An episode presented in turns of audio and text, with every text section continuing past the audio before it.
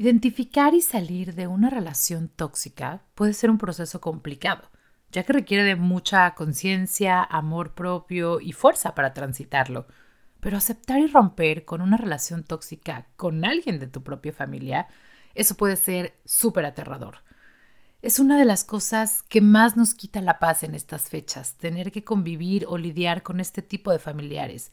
Es por eso que si esta es tu situación, este episodio definitivamente es para ti. Cuando eres resiliente, aprendes a hacer lo mejor de la situación aún en momentos difíciles. Pon la psicología a tu favor y descubre qué hay detrás de lo que piensas, de lo que sientes y cómo actúas. Soy Fab Gámez y esto es Actitud Resiliente.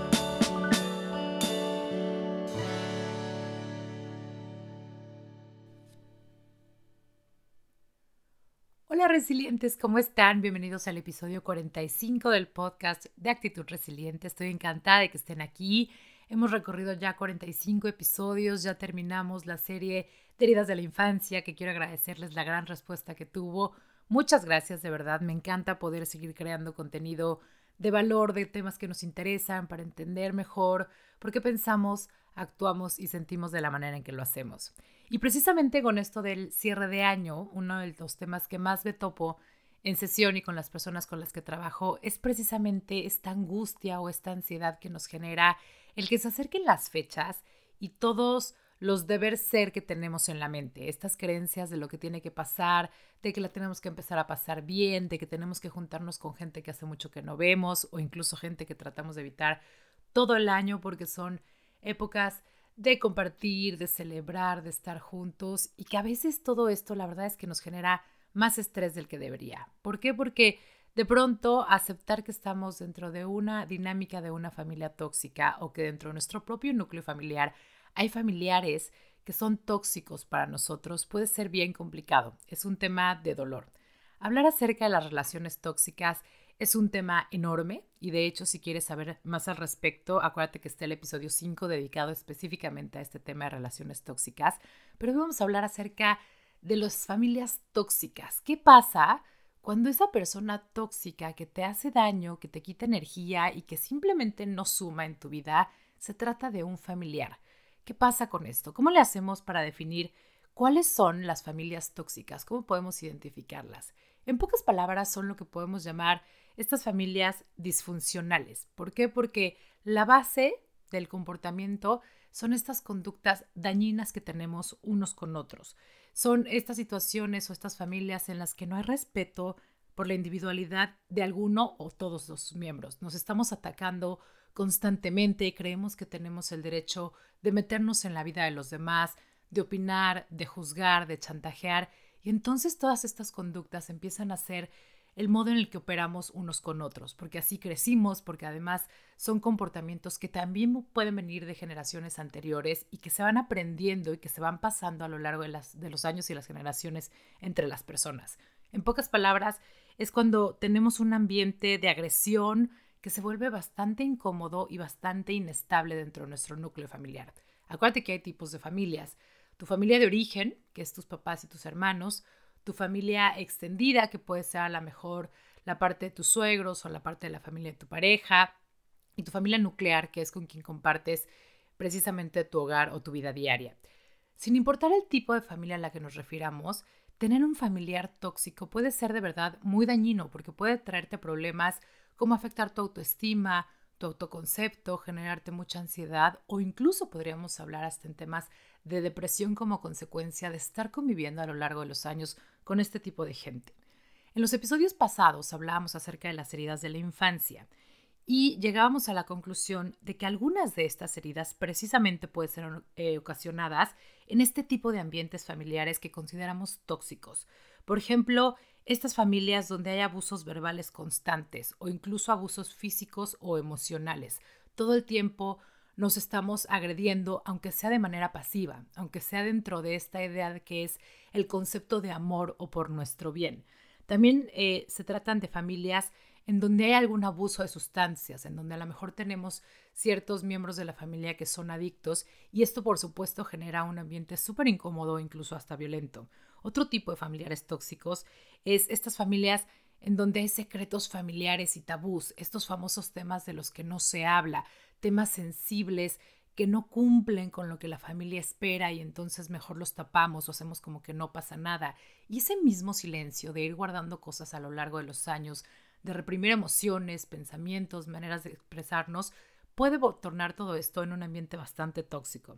Son familias en las que digamos que hay críticas todo el tiempo. Todo el tiempo nada más estamos viendo cómo atacamos al otro, cómo criticamos al otro, porque sin darnos cuenta al paso del tiempo, eso se vuelve una dinámica, una dinámica que cansa y desgasta demasiado, pero desgraciadamente estamos tan acostumbrados que a veces nos da muchísimo eh, trabajo nos, o nos cuesta demasiado darnos cuenta de que es así, porque creemos que es normal, pero de pronto cuando tenemos la oportunidad de voltear a ver otras familias y darnos cuenta de que existe la posibilidad de que haya dinámicas diferentes, pues eso pesa y eso duele. También son familias, por ejemplo, con estos estándares muy importantes del qué dirán, que tratamos de mantener ciertos estatus o ciertas poses allá afuera y eso desgasta muchísimo. ¿Por qué? Porque nos hace de una u otra manera vivir en una mentira. Son familias con pensamientos muy poco flexibles, en donde hay muy poca apertura a cosas diferentes, a cosas nuevas, y entonces creemos que todos tenemos que cumplir con un cierto patrón de cómo nos debemos comportar o cómo debe ser nuestra familia. También puede ser en familias con estos comportamientos súper asfixiantes, ¿no? Que somos como esto que se llama la familia muégano, todos pegados y si a uno le va bien, los demás lo jalamos porque traemos estas creencias de que no podemos crecer, de que si uno está pasándola mal, la tenemos que pasar mal todos por empatía, porque eso es amor, en fin. Estos son algunos de los comportamientos que podíamos considerar como tóxicos dentro de una familia. Y por supuesto, pertenecer a este tipo de núcleos puede ser súper dañino para tu salud, tanto física como mental. Cuando crecemos, cuando somos adultos, nos empezamos a dar cuenta que no necesariamente todas las creencias y las maneras de operar que venían de nuestra familia son lo que queremos o en lo que creemos. Y es cuando nos empezamos a dar permiso de tener comportamientos diferentes, de querer hacer las cosas de otra manera y de aquí hay un mundo de posibilidades allá afuera que a lo mejor no tiene nada que ver con la manera en que nuestra familia operaba. Es ahí cuando empezamos a tener este choque interno acerca del deber ser, de decir, bueno, a lo mejor yo soy el raro, yo soy el diferente, me siento la famosa oveja negra de la familia porque siento que no encajo y eso te empieza a generar un conflicto grande de identidad y de personalidad. Como siempre decimos los seres humanos, necesitamos saber que pertenecemos a algún lado y a veces pensar que pertenecemos a un lugar con el que no necesariamente nos identificamos puede tornarse muy doloroso. Si a eso lo sumo, que vienen estas fechas en donde empezamos a convivir con estas personas, pues nos puede generar demasiada ansiedad o estrés. Es por eso que eh, para mí es importante tocar este tema, sobre todo desde la perspectiva de que tienes una individualidad, de que tienes derecho a ser quien eres y que no necesariamente tienes que convivir con estas personas o no necesariamente tienes que caer en el juego y la dinámica que pueden ser tan nocivas para ti. En pocas palabras, si quieres identificar si en tu familia hay familiares o dinámicas tóxicas, para mí es muy sencillo. Es pensar que si la, convivencia con esta persona o con esta familia te termina drenando de energía, te, de verdad te angustia antes, durante y después de verlos, y siempre te quedas con estos sentimientos o emociones negativos, con estos pensamientos después de verlos, de qué mal la pasé, de por qué me dijeron esto, de por qué me hacen sentir así, por qué siempre termino pasándola mal, por qué pertenezco a esta familia, en fin, estos pensamientos que no te ayudan, si estos síntomas se presentan cada que convives con estas personas, desgraciadamente es muy probable que sí vengas o seas parte de un núcleo familiar bastante tóxico. ¿Qué puedes hacer? Pensemos un poco acerca de, ok, se vienen estas fechas y traigo estas creencias del deber ser, de qué es lo que puedo hacer, de qué puedo eh, cambiar, digamos. Y la realidad es que lo primero que hay que hacer es aceptar que de verdad nuestra familia es tóxica. A nadie le gusta, a todos nos gustaría que las cosas fueran diferentes, pero entre más rápido lo aceptemos, más rápido vamos a poder trabajar con esto. No porque sea tu familia, quiere decir que de verdad no sean tóxicos. Al contrario, a veces es mucho más fácil identificar, si nos damos permiso, que estas personas son tóxicas porque los conocemos tan bien, porque hemos convivido tanto con ellos, que logramos identificar que esos comportamientos simplemente son nocivos para nosotros. Entonces el primer paso es eso, aceptar que sí, así son, hay una dinámica o una persona que es tóxica cerca de mí y necesito hacer algo para cambiarlo porque esto no es algo que quiero en mi vida. El segundo paso es aceptar a lo mejor la parte más dolorosa de esto después de darte cuenta que sí son tóxicos. Aceptar la parte de que desgraciadamente va a ser muy poco probable que los puedas cambiar. Primero, porque nadie debería poder hacer que otro cambie. Y segundo, porque tampoco te toca hacer que cambien. Entonces, aunque a lo mejor para ti, para mí, esos comportamientos son bastante tóxicos, nocivos y destructivos, desgraciadamente la persona que actúa bajo esa dinámica, como siempre decimos, trae un equipaje emocional que lo hace actuar así. Y no es que lo esté justificando, simplemente te estoy diciendo que va a ser mucho más fácil que fluyas con esto si te das permiso de aceptar que es muy poco probable que lo vayas a cambiar. Pero entonces, ¿qué hago? ¿Qué hago si ya acepté que tengo una persona que es tóxica alrededor de mí, que forma parte de mi familia, que incluso lo quiero, porque por supuesto que pueden existir este tipo de sentimientos hacia esa persona, y más si se trata de alguien cercano, de tu papá, de tu mamá, de algún hermano o alguien que quieres, pero sí que no lo vas a cambiar. ¿Qué sí puedo hacer? Identificar primero qué tanto riesgo tengo de estar cerca de esa persona, porque como en todo hay niveles de toxicidad y hay justo indicadores que te pueden decir qué tanto riesgo corres. Si el nivel de toxicidad de esa persona de verdad agrede contra, contra tu integridad física o mental, para mí es una alarma muy grande. No hay justificación alguna por la cual valga la pena que tú estés cerca de esta persona. Si por el contrario logras identificar que es una persona que te drena energía, que te hace sentir mal, que no te aporta en tu vida, que simplemente sientes que te resta, pero que tu integridad no esté en riesgo y decides, por la razón que sea, sí convivir con esa persona, sí a lo mejor compartir una reunión, estas últimas fechas, está perfecto, pero también hay que identificar qué puedes hacer, porque no se trata solo de, bueno, es que como es parte de mi núcleo y si quiero ver a todo el demás núcleo, entonces me voy a aguantar. No, no tienes que aguantarte. Acuérdate que el antídoto de toda relación tóxica, sin importar con quién tengas esta relación, son los límites. Lo hemos hablado mucho en el podcast, mucho en el contenido de las redes sociales. La capacidad que tenemos de poner límites nos da libertad, nos acerca a la libertad y a la plenitud de poder vivir de la manera en la que queremos. Si quieres eh, escuchar todo un episodio acerca del podcast, eh, digo acerca del podcast, acerca de los límites, ahí está el episodio 12 del podcast que se llama precisamente límites y para qué ponerlos. Y en el caso de los familiares no es la excepción. Hay muchas maneras en las que puedes poner límites a la hora de convivir con ellos sin necesariamente tener que ahorrarte el ver a todos los demás o convivir en unos eh, festejos navideños o de fin de año con ellos, pero sí puedes poner límites. Por ejemplo, puedes establecer límites acerca de los temas de tu vida que quieras compartir. En todas las familias hay temas sensibles y seguramente los tienes muy identificados. Puede ser el clásico si vas a tener hijos o no, si sigues con esa pareja o no, si ya te vas a casar, si sigues con ese trabajo, si de verdad eso es lo que vas a estudiar, si vas a cambiar algo en tu vida o no, si vas a hacer algo por tu cuerpo o no, en fin, todos estos temas que se tornan súper personales y que a veces creemos que por estar en el núcleo familiar se vale compartirlos, porque hay una necesidad nuestra de compartirlos, de a lo mejor platicarlo con ellos, pero si sabemos que la respuesta, lejos de ayudarnos o aportarnos, nos puede hacer sentir mal y nos puede hacer salir peor, es una excelente oportunidad para poner un límite y decidir tú ¿Qué quieres compartir con estas personas? ¿En dónde está tu límite de los temas que quieres compartir? Aprender incluso a pedir a que no se te den opiniones que no pediste. A veces los seres humanos cometemos este grave error de pensar que porque estamos en confianza, entre comillas, o nuestro núcleo familiar, pues tenemos el derecho de opinar acerca de la vida de todos los demás. Y eso no es cierto. Tú no tienes por qué recibir opinión de nadie que no pediste.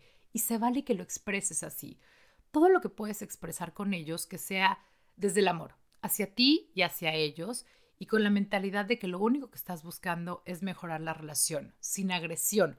Pero se vale que pongas un límite de decir, Híjole tía, ese tema la verdad es que no me encantaría tocarlo, creo que es algo muy personal y te voy a agradecer que los respetes. ¿Por qué no platicamos de otra cosa? Lo puedes decir así de simple. Acuérdate que cuando ponemos límites se puede tornar un poco incómodo porque las demás personas no están listos para recibir esos límites, y más si nunca los hemos puesto. Pero ese momento incómodo o ese periodo incómodo pasa. Es como un topecito que hay que pasar de incomodidad a la hora de poner límites.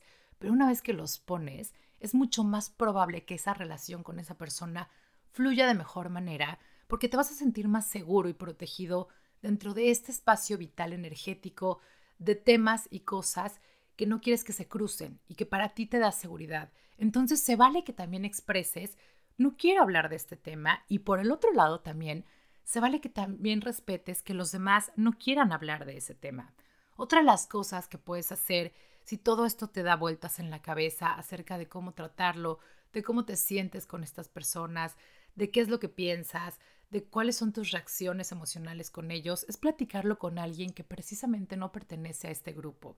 Siempre platicarlo con un amigo, con tu pareja, con alguien que a lo mejor lo alcanza a ver desde fuera, te ayuda a tener una perspectiva diferente y sobre todo te ayuda a desahogarte. A veces es el simple hecho de poder hablar las cosas, nos da perspectivas que no nos habíamos atrevido a ver.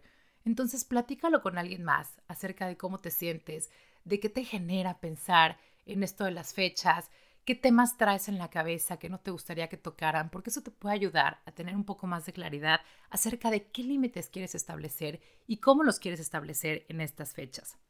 También, en la medida de lo posible, si ya decidiste que vas a ver a estas personas, trata de convivir en ambientes o escenarios neutrales. A lo mejor si tu objetivo es convivir con alguien o con un círculo de personas, pero esa persona tóxica te quita demasiado la paz y el sueño, trata de convivir en un ambiente neutral. Trata a lo mejor de no ir a su casa. Si tu objetivo es, te voy a poner un ejemplo, a lo mejor ver a tu papá pero no a su esposa, a lo mejor trata de convivir con él en un escenario en el que no esté su esposa. O a lo mejor cambia la dinámica y dile, ¿por qué no comemos? ¿no? O por qué no nos vemos en un restaurante, o por qué no hacemos algo diferente. Si tu objetivo es convivir con esa persona, entregarle tu amor, eh, darle un abrazo de fin de año, lo puedes hacer no necesariamente bajo el escenario de siempre, que es un escenario que propicia este tipo de conductas tóxicas, porque eso ha pasado a lo largo de los años. Entonces, date permiso de pensar qué otro escenario podrías crear para cumplir con esta parte de convivir con estas personas, pero que no necesariamente sea dentro de un territorio en el que tú te sientas débil o vulnerable, o en el que sientas que a lo mejor no vas a poder tener tanto campo de acción. Otra de las cosas es, cuando hablamos de familiares tóxicos, que está ligado al consumo de sustancias, trata de evitarlos. Si el alcohol es uno de los temas importantes que se da muy común en las familias ahora en estas fiestas de fin de año, si sabemos que cuando hay alcohol este tipo de temas se escalan, las situaciones se vuelven mucho más tensas. ¿Por qué? Porque el alcohol desinhibe y entonces nos da la idea de que podemos opinar y juzgar y criticar a los demás. Y el alcohol va a propiciar un ambiente en donde precisamente te sientes mal y todo se torna en tu contra, o no solo en tu contra, sino en contra de todos, porque al final es una dinámica tóxica para todos. Trata de evitar las situaciones donde hay alcohol. A lo mejor puedes decir, vamos a vernos mejor para desayunar porque para la noche tengo otros planes. Entonces yo voy a ser muy feliz de convivir con ustedes en el desayuno, de platicar, de a lo mejor intercambiar nuestros regalos, pero hasta ahí, si puedes evitar que a lo mejor haya alcohol de por medio, es probable que puedas bajar muchísimo la posibilidad de que este tipo de comportamientos se presenten. Otra es, por ejemplo, si ya decidiste ir a esta reunión, a lo mejor trata de asegurarte de que tú solo tienes la manera de salir de ahí que a lo mejor te puedes hacer cargo de tu propio medio de transporte, de manera que en el momento en el que esto se torne incómodo o ya no seguro para ti, te puedas salir de ahí sin depender de nadie más. Como que rompiendo esta creencia del, híjole, pero venimos juntos, pero no quiero sacarlos a todos de la fiesta, si el que a lo mejor está incómodo soy yo, en fin, que tengas el mayor control posible de la situación y sobre todo de tu salida de esa situación en caso de necesitarlo. El tema de las familias tóxicas es complicado porque genera demasiado dolor darnos cuenta que el núcleo en el que crecimos, o a lo mejor del que seguimos formando parte y al que estamos tan apegados, puede ser un núcleo, nocivo para nosotros. ¿Por qué? Porque existen estas creencias que nos hacen pensar que nos tenemos que aguantar todo, ¿no? Estas ideas como, bueno, pues es que son tus papás y así hay que quererlos. A ver, sí, sí son tus papás y está increíble que los quieras, pero no por eso tienen que cruzar un límite en donde se, se, afecta o, o se agrede a tu integridad física o emocional, no porque sean tus papás o nadie en tu vida. Otra de las creencias es, bueno, es que a la familia no se le da la espalda y tú no tienes derecho a darnos la espalda porque estamos destinados a estar todos juntos, porque somos familia, porque la sangre llama. A ver, no, no necesariamente. La familia sí es, un lazo de sangre que tenemos, pero en realidad es un concepto que creamos de un deber ser, de debemos aguantarnos y debemos estar juntos y debemos cumplir con las expectativas de otros. Y la realidad es que no es cierto. Puede ser súper liberador darte permiso de, romper estas creencias y comportarte de la manera que quieres y de convivir con las personas que realmente te aportan, que te suman y que no te restan a tu vida, ¿no? el otro día escuchaba que decían, es que bueno, si nosotros no nos aguantamos o apoyamos entre familia, ¿quién? Pues no sé, que cada quien se consiga quién le va a apoyar y a sustentar su ambiente tóxico, pero tú como un adulto eres responsable de tu propia salud mental, de tu propia estabilidad emocional y de eso sí te puedes hacer cargo. No porque tu familia se comporta de una u otra manera, tienes que ser parte de lo mismo, porque entonces, lejos de buscar una solución, lejos de romper con el patrón, estás volviéndote parte del problema al no hacer nada, al no cuidar y ver por ti. Eso es algo súper importante. La realidad es que puedo entender que sea complicado, pero lo que quiero decirte es que este año, si de verdad te genera demasiado estrés convivir así, te puedes dar permiso de que las cosas sean diferentes. Te puedes dar permiso de cerrar un año en un estado emocional que de verdad te sume y que no te reste. ¿Por qué? Porque tienes el derecho, como cualquier otro ser humano, de pasarla con quien quieres, como quieres y dentro del ambiente que quieres. Eso sí es tu derecho y tienes hasta cierto punto también la responsabilidad de ejercerlo. Entiendo que de pronto hay compromisos pero ese compromiso está más en tu mente que lo que de verdad va a pasar. En realidad las consecuencias de poner este tipo de límites van a ser incómodas a corto plazo, pero a largo plazo puedes crear una relación mucho más sustentable basada en la salud mental, en el respeto, en la integridad de los demás. Y eso creo que es en el fondo lo que realmente deseas, más allá de estos comportamientos. Atrévete a darte la oportunidad de pasar un cierre de año diferente, de no tenerte que estresar antes, durante y después de verlos y entonces vivir en este deber ser. Es que tengo que ir, es que tengo que verlos, es que tengo que gastar para comprar regalos, es que tengo que desgastarme todo diciembre para partirme en 20 y cumplir con todo mundo. Acuérdate que el único verdadero compromiso que tienes es contigo mismo, porque nada ni nadie va a ver por ti de la mejor manera más que tú. Acuérdate que también darnos permiso de salir un poco de este papel de víctimas en el que a veces nos encasillamos de es que me tratan mal, es que me la paso fatal, es que todo me critican, es que me bajan la autoestima, es que me hacen daño. No se trata de lo que los demás te están haciendo, es lo que tú estás dejando y dando permiso de que te hagan. Entonces, en el momento en el que tú quieras cambiar algo, para ti, en ese momento va a cambiar, sin importar lo que pase con los demás. Espero de verdad que este podcast te ayude o que incluso lo compartas con alguien que crees que necesita escucharlo, porque todos merecemos pasar estas fiestas y cualquier época del año con las personas que de verdad nos aportan, con quienes de verdad queremos y a quienes sentimos que también podemos aportar en nuestras vidas. Y si por el contrario eres tú el que ha identificado que a lo mejor puede tener ciertos comportamientos tóxicos, acuérdate que siempre puedes trabajarlo. A veces no necesariamente escogemos la manera en la que nos comportamos o el tipo de pensamientos que dominan nuestro comportamiento, pero lo que sí se vale es llegar a ser conciencia y darnos la oportunidad de cambiarlo. Al final de eso se trata la vida, de estar buscando siempre una mejor versión de nosotros mismos. Gracias por estar aquí, gracias por acompañarme durante todo este año. Ha sido para mí un placer seguir creciendo este canal de comunicación entre nosotros. Espero que el próximo año siga siendo así. Pero lo más importante, gracias porque tú también estás siempre buscando hacer lo mejor de la situación. Felices fiestas.